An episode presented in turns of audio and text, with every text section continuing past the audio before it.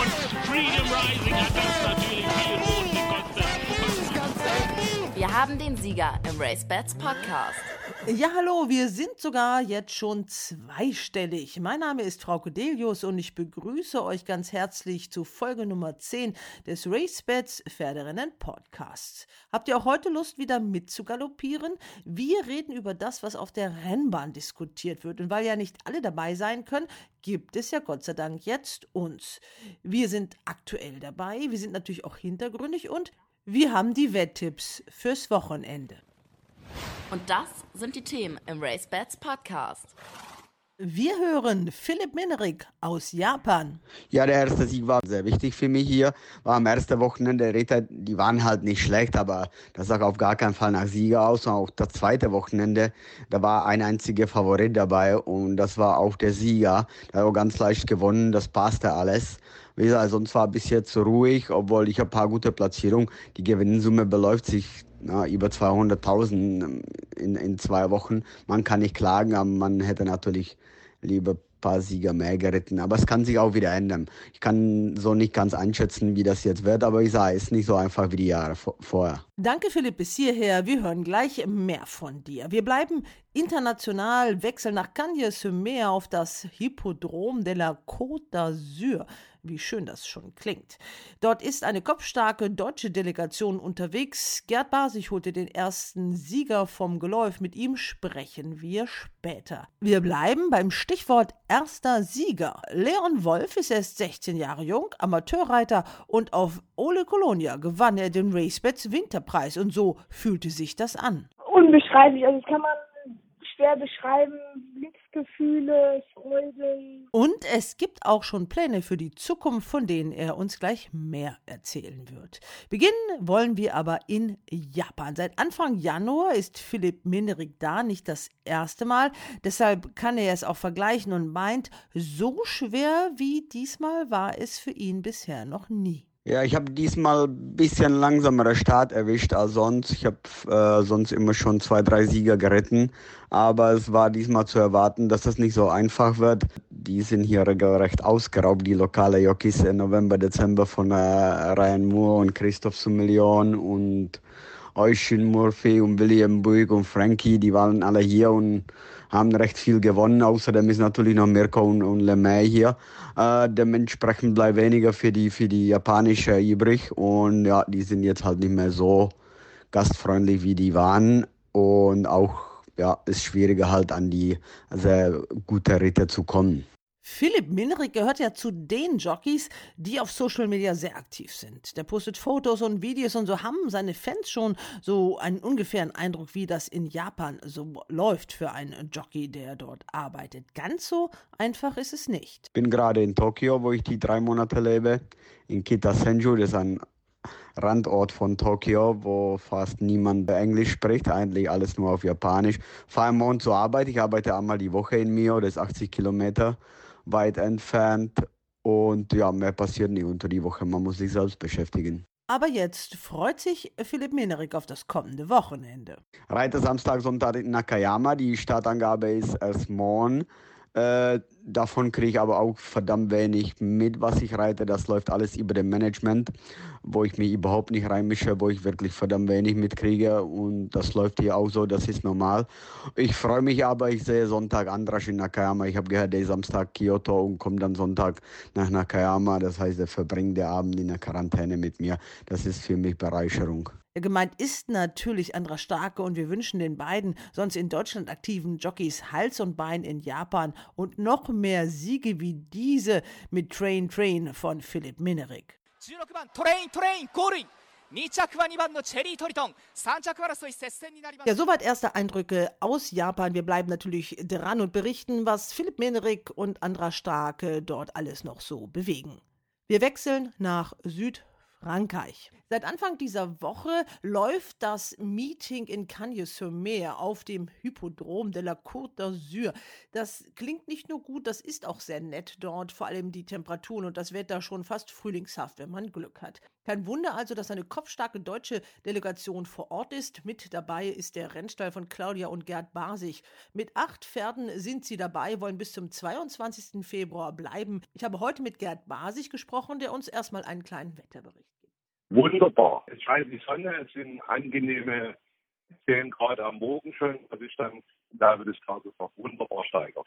Ja, deswegen seid ihr ja, glaube ich, auch ein bisschen da. Man hat das Gefühl, der halbe Rennsport überwintert da, oder? Da sind ja außer euch äh, ja noch einige andere Trainer vor Ort. Wen hast du denn da alle schon gesehen? Ja, also der Trainer Blume ist hier, Sascha Smirzek ist hier mit den Pferden, Micha Kicke ist hier, Erik Ruhleck ist hier. Ja, das sind sie, glaube ich, ja. Also ich glaube, die freuen sich alle und am meisten die Pferde, wie gut es hier geht. Das Ganze geht ja noch bis zum 22. Februar. Während wir hier nur die Winterrennen haben, habt ihr da wirklich ein Meeting mit vielen schönen attraktiven Rennen und auch natürlich attraktiven Gewinnpreisen. Du hast jetzt den ersten Sieger vom Geläuf geholt. Da war Claudia, deine Frau, glaube ich, noch in Dresden. Ähm, Legacy hat gewonnen. Äh, das äh, ließ sich ja vor euren Stall schon mal ganz gut an, oder? Ja, aber Claudia war auch vor Ort. Also es war äh, von Haus aus geplant, mit ihm in diesen Rennen zu laufen. Deswegen hat er auch vier Monate Pause gehabt, weil wir auf ganze Meer mit ihm spekuliert haben, weil er hier auch sehr erprobt ist. Und das Rennen war für ihn sehr passend. Von der Ausschreibung her, der Jogi, der Christian de Muro, der hat ihn letztes Jahr schon ein, zwei Mal geritten, also er kannte ihn bestens und hat die Order mit ihm relaxed äh, zu galoppieren während des Rennens und ihn dann in der Garage einzusetzen. Wunderbar umgesetzt und Pferd hat auch laut Aussage des Reiters sich im Vergleich zum Vorjahr trainieren nochmal deutlich gesteigert. Ihr seid ja insgesamt mit acht Pferden äh, vor Ort. Was habt ihr euch denn so ausgerechnet? Denn das kostet ja auch alles ein bisschen. Man muss die da hin transportieren. Auch der Aufenthalt ist nicht billig, vor allem wenn man sich's gut gehen lässt. Und das Essen ist ja lecker da, ne?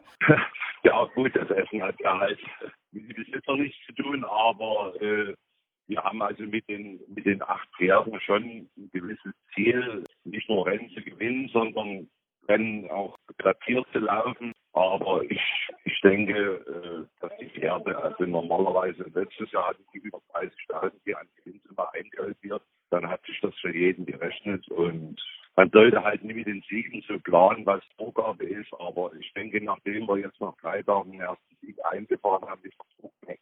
Bleibt ihr denn die ganze Zeit vor Ort? Ja, also wir sind bis 22. wo der letzte Renntag ist vor Ort und haben also auch viele Pferde, die die mit Valeur äh, hier sehr gut einzusetzen sind und den einen oder anderen äh, von die dreijährigen Rennen, äh, wo wir uns auch noch ein bisschen was erhoffen. Also die Voraussetzungen, denke ich, sind dieses Jahr nicht bloß von der Anzahl der Pferde, sondern auch so, wie sie einzusetzen sind, so gut wie noch nie. Hast du denn äh, für die Race-Bets-Zuhörer, die sollen ja auch ein bisschen wetten, vielleicht mal so ein, zwei Namen jetzt äh, für die nächsten Renntage, auf die sie ein bisschen achten sollen? Da kann man sich, denke ich, den Dienstag vormerken. Da haben wir extra die Connected nachgenannt in dem 2000 Meter PSF-Rennen weil der Jockey und auch wir der Meinung waren beim ersten Start, in ihrem Alter, die 1600 will sie nicht mehr, das ist alles zu schnell für sie. Sie ist trotzdem sehr ordentlich gelaufen und ich denke, sie wird am Dienstag mit einer hohen Quote an den Start kommen und ich gehe aber davon aus, dass sie unter der ersten drei ist und als weiteres Pferd, was man den Wettern ans Herz legen kann, ist am gleichen Tag der Mutzi im Verkaufsrennen. Der ist also hier im Handicap nach langer Pause und Kastration als Fünfter von 16 sehr gut gelaufen und das Reklamieren Dienstag sieht natürlich deutlich einfacher aus. Also das sind so die zwei Pferde, die man für nächste Woche unbedingt haben sollte. Ja, Gerd, äh, eine kurze Anmerkung noch. Wir haben uns mal äh, in Bad Harzburg oben an der Rabenklippe getroffen und da hast du berichtet, wir haben dich auch so ein bisschen hops genommen, dass du äh, noch nie geflogen wärst, weil du Flugangst hättest. Du hast diese Flugangst überwunden und bist seitdem auch immer in Südfrankreich, Januar und Februar, oder? Richtig, ich bin also mit 53 Jahren auf Druck von der Claudia, weil sie sonst nicht mehr mitgekommen wäre, das erste Mal geflogen und seitdem finde ich, gibt es für mich nichts Schöneres wie Fliegen. Also habe mich natürlich geärgert, dass ich das so viele Jahre rausgeflogen habe, aber jetzt ist alles, alles, was mit dem Flieger zu erreichen ist, das nehme ich wahr. Ja, Gerd, man muss nur auf die Frauen hören, so ist das. Ja, manchmal schon, ja. Okay, Hals und Bein wünsche ich euch. Schöne Grüße an Claudia und deine Tochter. Mach ich, danke. Tschüss. Wir kehren zurück in die deutschen Gefilde. In Mülheim hat am vergangenen Sonntag ein erst 16-jähriger Schüler für Furore gesorgt. Leon Wolf schaffte bei seinem sechsten Ritt als Amateur seinen ersten Sieg auf Ole Colonia. Der Weg wurde allerdings in diesem RaceBets Winterpreis ziemlich lang, aber er hat das Rennen ins Ziel gebracht. Ja, das stimmt allerdings. Anfang war noch alles gut, aber hat ja noch am Ende dann gepasst, ne? Du bist ja eingangs der Zielgerade ziemlich weit voraus gewesen mit Ole Colonia, aber dann kamen die Gegner auf. Das wurde schon ziemlich knapp, aber dein Wallach hat doch immer wieder angezogen. Am Ende war es dann wirklich nur mit einem Hals, mit dem du gewonnen hast, aber drin ist drin. Das ist schon ganz schön aufregend, so ein Rennen, oder? Ja, auf jeden Fall. Vor allen Dingen dann, denke ich, nach dem ersten Sieg war es schon mal nochmal was ganz anderes. Wie hat er sich denn angefühlt, dein erster Sieg? Unbeschreiblich. Also das kann man schwer beschreiben. Glücksgefühle, Freude. Am Ende dann auch, dass sich harte Arbeit dann auch irgendwo belohnt macht. Das war ja jetzt dein sechster Ritt. Kriegt man da jetzt schon so ein bisschen Routine oder ist das immer noch total aufregend? Na, also bei den ersten beiden Ritten, da habe ich schon so viel gemerkt, will ich jetzt nicht sagen, aber man ist halt einfach einmal, einmal mitgeritten, sage ich mal. Aber jetzt ist es schon mehr, dass du halt mehr realisierst und auch schon irgendwo nach Taktik das machst und äh, guckst, wie das Pferd auf was reagiert. Und das hat sich schon dann äh, etwas gelegt. Wie bist du jetzt zu diesem Ritt gekommen? Hilft dir da auch so ein Peter Schürgen? Bei dem reitest du ja auch in der Arbeit mit oder wie läuft das? Also ähm, der Ritt war von Caro Fuchs. Ich war ja halt noch tagsüber in der Schule beziehungsweise morgens bis mittags. Deswegen kann ich bei Peter Schürgen äh, samstags leider nur reiten gehen. Und in der Woche bin ich dann meistens zwei bis dreimal bei Caro Fuchs dann nachmittags in Weilerswist reiten. Du wohnst ja in Köln. Wie kommst du dann nach Weilerswist? Fahren dich dann deine Eltern? Nee, entweder äh, mit Vanessa Waldrum, die nehme ich meistens mit oder dann mit Zug halt. Wie sehen denn deine Eltern das? Ich habe auch einen Sohn, der ist ein bisschen älter als du und ich weiß nicht, wie ich das finden würde. Ist ja nicht ganz so ungefährlich, was du da machst. Ja, also ich glaube, meine Mutter fiebert da meistens am meisten mit. Beim ersten Rennen konnte sie gar nicht hingucken. Ähm, aber jetzt haben sie sich natürlich auch für mich gefreut und stehen dann auch ganz hinter mir. Du bist noch Schüler, hast du gesagt. Wie lange willst du denn noch zur Schule gehen? Also, so wie es aussieht, wie die aktuellen Pläne sind, noch bis zum Sommer. Dann bin ich äh, mit der Schule fertig. Mit einem Realschulabschluss dann, denke ich mal, und danach? Genau, genau. Und ich hatte halt als am Anfang das Abitur zu machen, aber das kommt aktuell nicht mehr in Frage. Da lässt die Motivation nach. Ja, die Verbindung ist ein bisschen schlecht, deswegen konnte man dich eben nicht so ganz verstehen. Ähm, du hast also die Pläne, Abitur zu machen, auf Eis gelegt. Was hast du denn äh, stattdessen vor? Also aktuell steht im Raum natürlich, die Ausbildung zu machen bei uns im Stall. Ähm, aber das müssen wir jetzt mal genau abwarten. Ja, Leon, ich habe zufällig, also vor zwei Wochen schon mit Marc Timpel angesprochen und der hat dich in diesem Gespräch auch erwähnt. Deshalb möchte ich, dass du dir das dann auch gleich mal anhörst. Zu Marc Timpelan mal kurz, äh, der ist jetzt 41 Jahre alt, war früher Rennreiter, hat über 400 Rennen gewonnen ist dann ausgestiegen aus dem Sport, Industriekaufmann geworden, eine doch nicht so ganz tolle Tätigkeit und deshalb hat er sich nochmal reamateurisieren lassen, um doch nochmal wieder Rennen reiten zu können. Aber hör dir mal an, was der so zu sagen hat. Ja, das ist einfach eine Strafe, ohne Rennpferde leben zu müssen und ich hatte es auf einem anderen Weg probiert. Aber den Rahmen, den ich mir gebaut habe, der besteht halt nur aus englischem Vollblut. Was machst du denn sonst beruflich? Ich habe noch äh, eine Lehre gemacht als Kaufmann im Außenhandel. Das ist natürlich sehr stupide, aber die Pferde müssen irgendwie gefüttert werden. Und das ist der Grund, warum man anders äh, sein Geld verdient. Ne? Aber wenn man einmal dieses Adrenalin gespürt hat im Rennsattel, da kommt man da nicht mehr von weg, ne? Nein, überhaupt nicht. Das ist auch vergleichbar, finde ich, mit einer Sucht. Nur, dass hier keine Therapie helfen kann. Aber gut, die Pferde, die gibt es ja, ne? Die, du hast jetzt mit den Pferden, also außer als Amateurreiter, du, hast, äh, du trainierst auch Pferde. Ja, ich habe selber vier eigene und da gucke ich auch sehr zuversichtlich in die Saison. Es macht natürlich noch viel Arbeit zusätzlich, aber der Lohn, der Lohn, das kann man gar nicht beschreiben. Äh, wenn man ein Rennen gewinnt, das ist ja in Geld gar nicht aufzuwiegen. Wie viele Rennen hast du denn jetzt äh, als Amateur gewonnen und wie viel als Besitzertrainer? Als Besitzertrainer erst elf. Äh, als Amateur weiß ich gar nicht so genau, aber ich habe jetzt beim Ausfüllen für die Lizenzunterlagen, musste ich da googeln und es sind genau 540 Rennen. Die du jetzt insgesamt gewonnen hast. Trotzdem bei den Amateuren war Kevin Woodburn jetzt der Champion, der ist 62. Also da geht ja in der Richtung auch noch ein bisschen was, ne? Ja, nun muss man es natürlich auch, hätte ich den, den letzten Start in Dortmund hier gewonnen, wäre ich Zweiter. Das wäre natürlich äh, in der Statistik. Jetzt gewinnt Kevin Woodburn vor Mark Timpel an zwei Rentnern.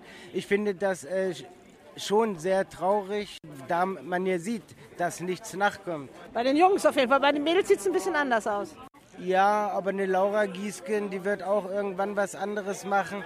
Und mir fallen so viele Amateure als Nachwuchs gar nicht ein, ganz ehrlich gesagt. Es liegt vielleicht auch an der öffentlichen Gesamtdarstellung des Sports insgesamt, dass viele da gar nicht mehr drauf kommen. Ja, ich weiß es nicht. Wir haben jetzt, ich finde in meinen Augen einen sehr talentierten Reiter, der Leon Wolf. Der erzählte mir aber vorhin, er will die Lehre als Rennreiter beginnen. Ich weiß nicht, ob es die richtige Entscheidung ist. Wäre ich sein Vater, ich hätte ihm abgeraten und dazu geraten, als Amateur weiterzumachen. Warum? Wir haben jetzt jeden Sonntag zum Beispiel eine Veranstaltung mit sechs Rennen.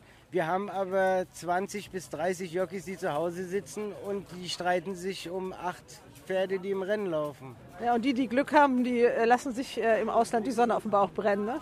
Ja, aber wie lange das geht, will ich ja keinen nahe treten. Aber es ist ja wie bei den Fußballern, die gehen dann nochmal nach Amerika. Und es ist ja auch die ältere Garde von uns Jockeys, die sagen dann, ja, wir gehen ins Ausland, nehmen nochmal die Euros oder Dollar mit. Aber das ist auch schon mehr ein Auslaufen der Karriere, weil in Dortmund alleine mit sechs Rennen, ein Amateurin, die haben fünf Ritte, ist es ja unmöglich zu leben. Ja, das war also wirklich ein, ein, klarer Ratschlag an junge Leute, investiert nicht mehr in den Rennsport, oder? Jedenfalls nicht eu eure berufliche Perspektive. Auf jeden Fall würde ich, hätte ich einen Sohn oder eine Tochter dazu raten, als Amateur ein Leben lang zu reiten. Aber sein Leben damit zu bestreiten, wird ja immer, immer schwerer. Ja, Leon, was sagst du denn jetzt dazu, was so ein Marc Timpelan mit seinen 41 Jahren so sagt zu der Zukunft des Jockeyberufs in Deutschland? Okay, ich sag, es gibt so viele verschiedene Stimmen, da muss ich denken, das steht ja nicht fest. Deswegen müssen wir mit meinen Eltern nochmal genau darüber sprechen und dann nochmal konkrete Pläne schmieden. Ähm, und es gibt natürlich immer zwei Stimmen, ne? Wenn die eine Stimme sagt, nee, mach erstmal was Vernünftiges und die andere Stimme sagt, ja, ähm, nutzt aus, solange du das Gewicht halten kannst, solange du klein bist. Und danach kannst du immer noch was Vernünftiges machen. Du hast ja vom Körperlichen her die idealen Voraussetzungen. Bist ein Fliegengewicht. Wie groß bist du? Ja, knapp 1,60 circa. Und wie viel wiegst du? 45, 46 ist immer so tagesformabhängig.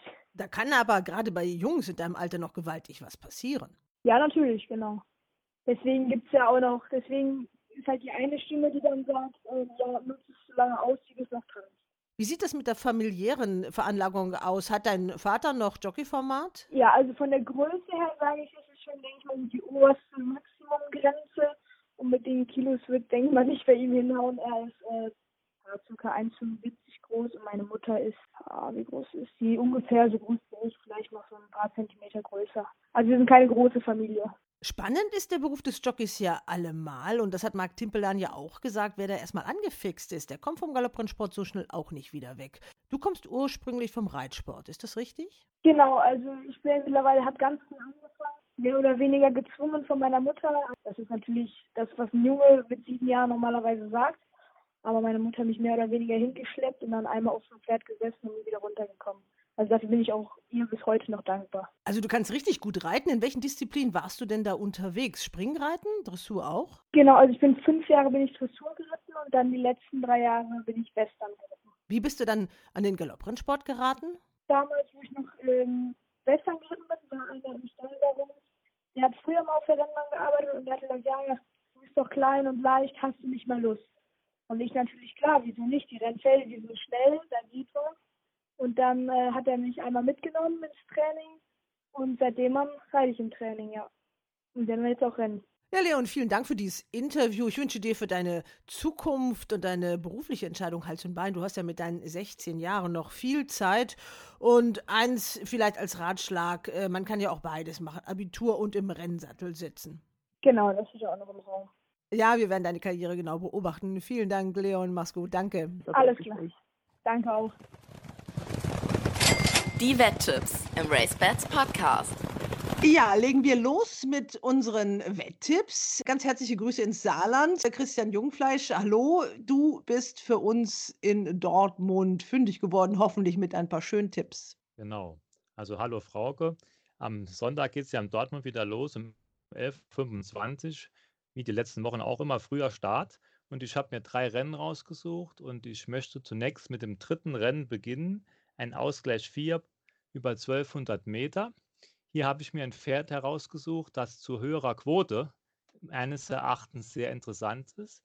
Das ist die Nummer 3, Lady Crystal. Sie liefen die letzten beiden Rennen immer im Ausgleich 3. Da traf sie auf deutlich bessere Pferde, war da zwar nie wirklich mit vorne dabei, immer so im Mittelfeld, aber nie wirklich weit zurück. Und äh, das Pferd Kranzsand hat seinen einzigen Sieg in Deutschland in Dortmund auf der Sandbahn gemacht im März 2019 und ich denke, die kann hier zu einer guten Quote. Da muss man vielleicht auch mal einen Toto vergleichen. Ich denke, die wird in Frankreich ein bisschen höher stehen als in Deutschland. Wäre das eine sehr interessante Wette. Aber leider muss ich dazu sagen, sie ist es nicht so der große Siegertyp. Aber für eine Dreierwette ist dieses Pferd sehr, sehr interessant. Ich gucke gerade mal, doch zweimal hat sie gewonnen. Also sie hat beim Debüt gewonnen, das war im Mai 2017 und dann muss man lange suchen und dann ist da noch mal ein Sieg, wo habe ich ihn eben gehabt? Genau ja. am 10.03.2019 in Dortmund auf der Sandbahn und gleiche Distanz auch. Ja, ja. genau. Ja, gut, das äh, könnte ja passen. Aber ich denke, sie hat, weil sie jetzt wirklich zweimal im Ausgleich 3 gelaufen ist, hat sie hier Jetzt zurück im Ausgleich 4 gegen schwächere Gegner gute Möglichkeiten. Favorit wird sehr wahrscheinlich die Nummer 6 Parion von Frank Fuhrmann sein, die bei allen Deutschlandstarts gut gelaufen ist, aber bei den letzten Starts jetzt nie eine wirkliche Siegchance hatte. Sie war immer eigentlich deutlich vom Sieger geschlagen, aber sie wird auf jeden Fall wieder in die Dreierwette laufen. Äh, und interessant sind noch die beiden Schwindpferde Betsy Code, die Nummer 2 und Spotlight, ein frischer Sieger, die Nummer 4. Das nächste Rennen, was du dir angeschaut hast, ist dann schon das fünfte Rennen, oder? Genau. Das nächste Rennen, das ich mir herausgesucht habe, ist der Racebets Dreijährigen Preis, das fünfte Rennen. Wie der Name schon sagt, ein Rennen für dreijährige Pferde. Hier sind sieben Pferde am Start. Ist nicht unbedingt die Crème de la Crème, aber ich denke, das ist für, von der Quote her ganz interessant, weil ich hier keinen klaren Favoriten sehe. Also ich denke, Christian Freier von der Recke ist hier sehr gut aufgestellt mit seinen Pferden. Und hier ist insbesondere die Nummer 5, Borihime. Der Name ist wahrscheinlich von einer japanischen äh, Comicfigur abgeleitet. Manga nennt man das, glaube ich. Und die Stute war zuletzt hier in, äh, in Dortmund vierte bei ihrem Deutschlanddebüt und war nicht weit geschlagen. Mit etwas Steigerung, denke ich, äh, kann sie heute schon hier ganz weit vorne landen. Insbesondere weil die Gegnerschaft heute nicht sehr stark aussieht. Äh, die Nummer 2, Shadow Star, auch von Christian Freier von der Recke, ist empfohlen durch seinen Bruder Shadow Sadness, hat beim Debüt, Debüt in Mülheim zuletzt noch nicht wirklich viel bewegt, aber mit etwas Steigerung kann auch er hier heute mitmischen. Mario Hofer hat auch ein Pferd dabei, die Nummer 1, Caro Corum. Der ist letztes Jahr dreimal in Frankreich gestartet, hat dabei jetzt nicht wirklich viel bewegt aber für diese Gesellschaft wird es wahrscheinlich ausreichen, zumal die anderen Pferde, die hier laufen, Sir Chancellot bei den letzten drei Starts in seiner alten Heimat dreimal letzter, Juliette war zweimal letzte und ein Pirouette ist eine Debütantin aus einem sehr kleinen Quartier und Smarty kommt auch aus einem kleineren Quartier, ist auch ein Debütant. Hier ist vielleicht interessant, der Vater Sie war ein sehr gutes Sandbahnpferd, also aber jetzt nicht unbedingt äh, als Deckhengst empfohlen, weil sein höchstes GAG war 78 Kilo und er war eigentlich als Sprinter bekannt. Daher denke ich, dass Christian Freier von der Recke hier mit der 5 vermutlich zuschlagen wird. Dann bleibt ja nur noch das sechste und letzte Rennen, denn mehr sind es auch wieder nicht geworden an diesem Sonntag. Genau, wieder eine kleine Karte. Kurz nach 14 Uhr können wir alle wieder nach Hause fahren, ist alles schon wieder vorbei. Im letzten Rennen laufen aber als ein Verkaufsrennen über 2500 Meter. Da kann also meines Erachtens kommen da wirklich nur zwei Pferde in, für die Zweierwette in Frage. Das ist einerseits die Nummer 4, Kenny aus dem Quartier von Marian Falk-Weißmeier. Äh, der hat ein GAG von 68 Kilo, hat im letzten Jahr in Frankreich ein Rennen gewonnen, lief auch zuletzt in Mülheim gegen gute Pferde nicht schlecht Und der ist auch empfohlen durch seine Verwandtschaft. Knockout ist ein Bruder von Kenny Knockout, äh, war ein Sandbahnkönner. Der hat sehr viele Rennen in Dortmund gewonnen und auch in Klin einige Rennen gewonnen.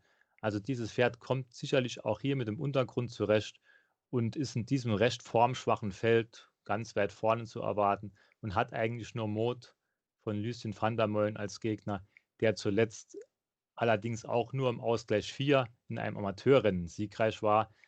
Da musste Jaris auch nicht so viel schlagen. Ganz kurz nochmal, Mut. Äh, dazu habe ich Lucien van der Meulen auch in Dortmund gesprochen, als dieses Pferd gewonnen hat. Das war ja dann der erste Sieg für den äh, niederländischen Besitzertrainer, der aber letztes Jahr ja so richtig abgeräumt hat und sich dieses Jahr noch mehr vorgenommen hat. Also hören wir uns das doch mal an, was er da vor zwei Wochen gesagt hat. Das Rennen haben wir auch sofort gewonnen, ja. Erster Sieg schon dieses Jahr. Mott hat gewonnen heute.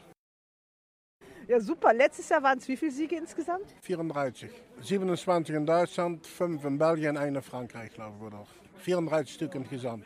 Wenn man sich dann nach Henk Greve die Zahlen der Siege anguckt bei den anderen Trainern, dann ist das schon ganz gut. Wo standen Sie dann in der deutschen Statistik damit? Top 10 von Deutschland bin ich, 10. Platz. Zwischen den Profis. Und das als Besitzertrainer aus Holland? Als Besitzertrainer aus Holland. Aber wir laufen nur in Deutschland, wir laufen nicht in Holland. Ja, da ist ja auch nicht mehr viel, ne? Nein, nichts los in Holland. Schade, aber das ist nichts. Sie waren bei der Championatsehrung ja da, viele andere waren nicht da. Wie, haben, wie fanden Sie es denn? Wir haben das schön gemacht. Lecker was getrunken, ein bisschen Suppe gegessen. War gemütlich. In der Racebedge-Lounge hat es Ihnen auch gefallen, ja, ja, doch, war ganz schön. Habe ich ganz schön gemacht. Dieses Jahr will, will ich wieder Champion werden. Auf der klappt, weiß ich noch nicht, aber wir versuchen das. Ein Punkt habe ich schon. Lucien van der Meulen mischt in den letzten Jahren schon in Deutschland wirklich vorne mit. Bei den Besitzertrainern ist er unangefochten die Nummer eins seit einigen Jahren. Und wie wir auch gesehen haben, mischt er auch in der normalen Trainerstatistik vorne mit. Und er hat ja einiges vor in diesem Jahr. Er möchte die Großen ein bisschen ärgern. Und das ist ihm durchaus zuzutrauen. Er hat den Ehrgeiz und auch den Willen, das zu schaffen. Und wenn Lucien was will, dann macht er das auch. Und könnte ein spannendes Jahr werden, muss ich ganz ehrlich sagen. Es besteht ja bei dem keine Gefahr, dass er als Besitzertrainer selber in den Sattel steigt. Also, das würden die Pferde nicht mitmachen. Aber er ist auf jeden Fall einer, der auch wirklich immer so, so äh, wahnsinnig gute Laune verbreitet und äh, da wirklich auch so eine gewisse Gemütlichkeit ausstrahlt. Aber der hat wirklich richtig großen sportlichen Ehrgeiz und dem macht das, glaube ich, auch so richtig Spaß, äh, in Deutschland hier so die anderen Trainer zu ärgern. Ja gut, also dann haben wir hier die Tipps für Dortmund für den kommenden Sonntag. 11.25 Uhr geht's, wie gesagt, los und dann schauen wir mal, äh, was dabei rauskommt. Also herzlichen Dank ins Saarland, Christian. Schönes Wochenende wünsche ich dir und gute Ja, Tipps. ja, danke. Euch auch allen ein schönes Wochenende und viel Erfolg. Ja, wir kommen nun wieder zum Thema National Hunt in England. Da erstmal die erste Frage an dich, äh, Katrin, nach Hamburg. Ähm, ist der Familienfrieden noch gerettet oder was war das mit Top Notch? Also letztes Wochenende war ja tatsächlich so erfolgreich, muss ich sagen. Also der Familienfrieden hing ja natürlich schon schief mit Top Notch. Da waren wir uns ja aber einig und ähm, der ist ja sehr unerklärlich schwach gelaufen. Da waren wir natürlich beide schon ausgezählt, muss ich sagen. Dann hat einer meiner Tipps wurde vom Staat verwiesen.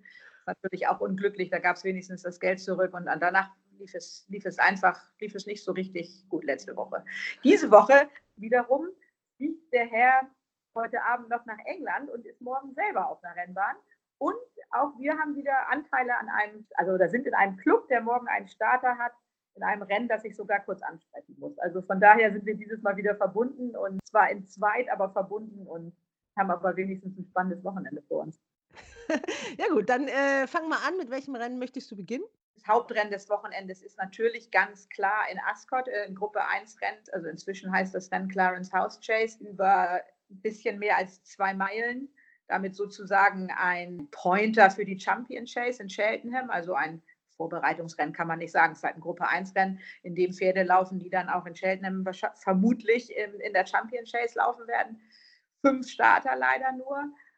Ganz klar eigentlich kein Wettrennen, sondern ein Rennen zum Zugucken. Es gibt, ich muss es wieder so formulieren, es gibt eigentlich nur zwei Pferde, die den Wettmarkt beherrschen. Einen ganz klaren Favoriten, Defi de Sol aus dem Stall von Philip Hobbs für JP McManus. Pferd steht unwettbar, muss man direkt gucken, was der für einen Wettkurs hat. Bei, ich werde mich auch bemühen, die richtigen Kurse zu nennen, steht also 1,8 bei ähm, RaceBets sein, sein Herausforderer sozusagen, Undeso, steht 2,5. Das ist genau, sind genau die beiden gleichen Pferde, die wir in der Tingle Creek letzten Monat ähm, in Sundown hatten. Werden das Rennen unter sich ausmachen. Also normalerweise gibt es kein Verlieren für Defi de Sol. Undeso ist inzwischen zwölf Jahre alt. Je weicher der Boden, desto besser. Der Boden ist schwer. Das kommt eigentlich Undeso entgegen, aber man würde sich wünschen, dass Undeso Defi de Sol halt äh, vor drei Jahren getroffen hätte, weil jetzt ist er eben einfach zwölf und die, jüngeren Beine sind, sind bei Defi und sehr, es ist einfach schwer zu sagen, dass er nach welcher Form Undeso ihn schlagen sollte. Aber es gibt nur die beiden Pferde eigentlich mehr ein Rennen zum Genießen. Welches ist zum Wetten interessant? Vielleicht ist ein relativ interessantes Wettrennen in, in Ascot das 3-Uhr-Rennen, das, äh, die Bet 365 Handicap Chase. Die hat auch Quoten auf äh, Race Bets. Ich muss auch hier sagen, es ist leider so, trotz des schweren Bodens, auch mit ganz intensivem Studieren der Form, erwarte ich keinen wirklich krummen Sieger. Das muss ich leider so sagen. Also ich erwarte auch in Haydock, Haydock ist die zweite Bahn, über die wir gleich noch kurz sprechen können und auch in Ascot ist der Boden schwer, aber die Rennen oder die Formate der Rennen sind eigentlich so, dass ich, dass ich mich wirklich schwer tue, hier große Außenseiter auszugraben, nur weil der Boden schwer ist. Also ich würde für diese Handicap Chase zwei Pferde nennen wollen. Das eine ist die zweite Favoritin Happy Diva, die steht fünf. Für mich das beste Pferd im Rennen und die mich auch nach jeder Form eigentlich die wahrscheinlichste Siegerin. Und erwähnen möchte ich noch Sam's Adventure, das ist die Nummer 10 im Rennen, aber wirklich lang steht da auch nicht, 8,5 bei ähm, RaceBets.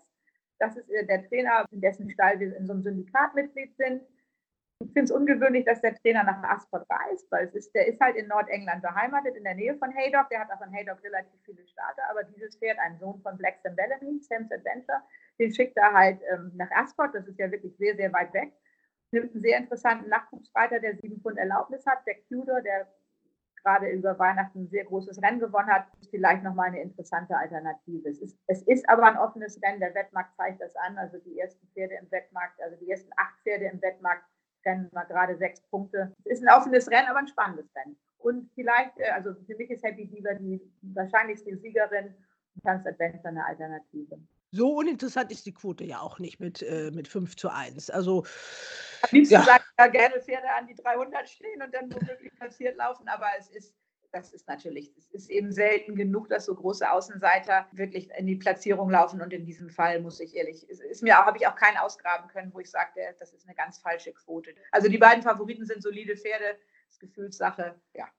Ein Pferd möchte ich in Ascot noch erwähnen, also mehr nicht so sehr als Wettdisposition, nur dass man, dass die äh, Zuhörer vielleicht Lust haben, den sich anzugucken. Gleich im ersten Rennen läuft ein Pferd, der heißt Goshen, äh, Gary Moore, Jamie Moore. Gary Moore ist ja der Vater von Ryan Moore, von, Champ von Champion Jockey Ryan Moore. Und das ist, ähm, der hat zuletzt unglaublich viel Pech gehabt mit vielen Pferden und dieser Goshen ist tatsächlich in, jetzt in zwei Starts ungeschlagen, soll jetzt hier in einem in einer relativ einfachen Aufgabe natürlich den dritten Sieg holen. Und es wäre es ist wirklich ein sehr hart arbeitendes kleines Quartier. Es wäre denen zu gönnen, dass sie hier nochmal, also dass sie hier vielleicht ein Pferd haben, mit dem sie in Cheltenham auch mal größere Ställe äh, ärgern können. So formuliere ich das mal. Jetzt hast du eingangs gesagt, dass es wieder ein Pferd gibt, an dem ihr auch äh, an so einem Syndikat beteiligt seid mit einem kleinen Anteil. Welches Rennen ist das? das wir ziehen jetzt in den Norden nach Haydock in Haydocks ist wirklich eine sehr interessante Karte, also am morgigen Samstag. Und äh, da haben wir mehrere Grade 2 Rennen. Und das Pferd, an dem wir einen Anteil haben, der hat auch absolut überhaupt keine Chance. Das kann ich, da kann ich, tue ich, sage ich keine Inside-Information. Der läuft im Grade 2 Rennen, äh, Supreme Trial, Rossington Main Novice Hurdle. Sehr interessantes Rennen, aber leider nur mit vier Startern. Und äh, wir haben Anteil an, also wir sind im Brian Ellison Racing Club und haben halt Snooker. Der hat Anfang der Saison vier Rennen in Folge gewonnen, ist unser absoluter Steilstar. Es war auch total spannend, aber jetzt ist er leider in so einer hohen Klasse. Er, also er ist auch ganz großer Außenseiter und äh, wird, wird, sich das alles von hinten angucken, aber wir sind dabei und Jimmy ist vor Ort. Das ist natürlich aufregend. Das Rennen ist ganz eindeutig ein Duell zwischen der Nummer 1 und der Nummer 2. Ist Gefühlssache hier bei uns zu Hause. Wir sind große Fans von The Banner Rebel King äh, Banner King Rebel, Entschuldigung, Banner King, Banner King Rebel der Nummer 1 und ich glaube, das ist auch der wahrscheinliche Sieger. Ja, ganz herzlichen Dank, Katrin, nach, nach Hamburg. Wer in diesem Podcast vielleicht auf einige Hinweise auf die am kommenden Dienstag, den 21. Januar stattfindende Mitgliederversammlung beim Direktorium für Vollblutzucht und Rennen gewartet hat, dem sei der Podcast von der vergangenen Woche ans Herz gelegt. Dort haben wir diese Themen, um die es dort gehen wird, ausführlich besprochen. Wir werden natürlich auch im Nachhinein schauen, was ist denn dabei herausgekommen. Bis dahin sage ich Tschüss, bis nächste Woche. Hals und Bein. Bis zum nächsten Race Bats Podcast.